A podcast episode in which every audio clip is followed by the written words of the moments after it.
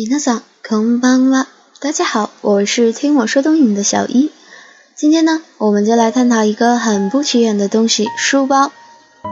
日本小学生用的书包一般叫 landsalu，类似于我们的单肩包。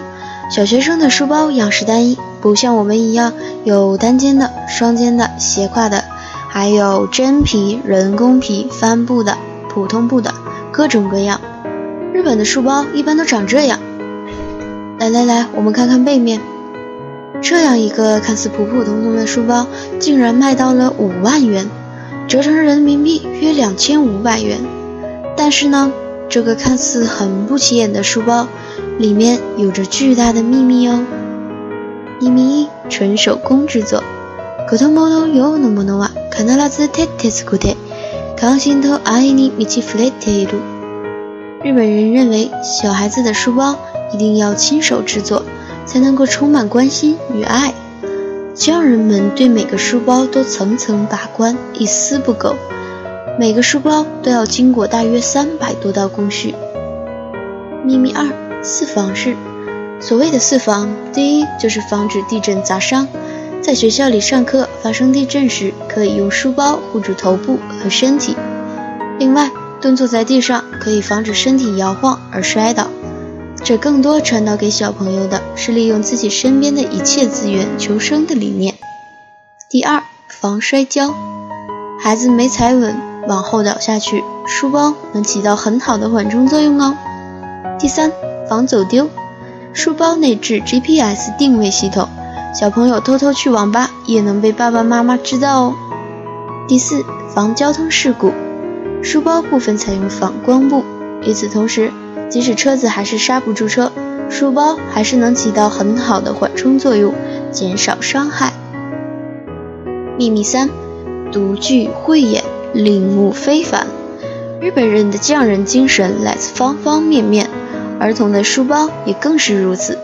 在外形的设计上，日本的工匠用料挑剔，采用了特殊的设计，使 landsalu 在放入重物时不会变形。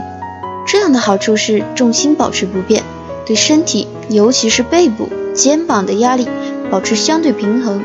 而双肩的背带设计也考虑到和身体的贴合性，采用人体工学的理念，使重量对身体的负担保持最为合理的状态。虽然日本的书包真的很不错啊，但是土生土长的书包性价比更高哦。日本的妈妈说。ランドセルは 革製でしっかりとした作りなので、それ自体が非常に重い。そこに教科書やノート、筆箱などを入れるとさらに重くなる。ランドセルの容量が小さいので、必要なものが全部入らず、サブバッグが必要になるとのこと。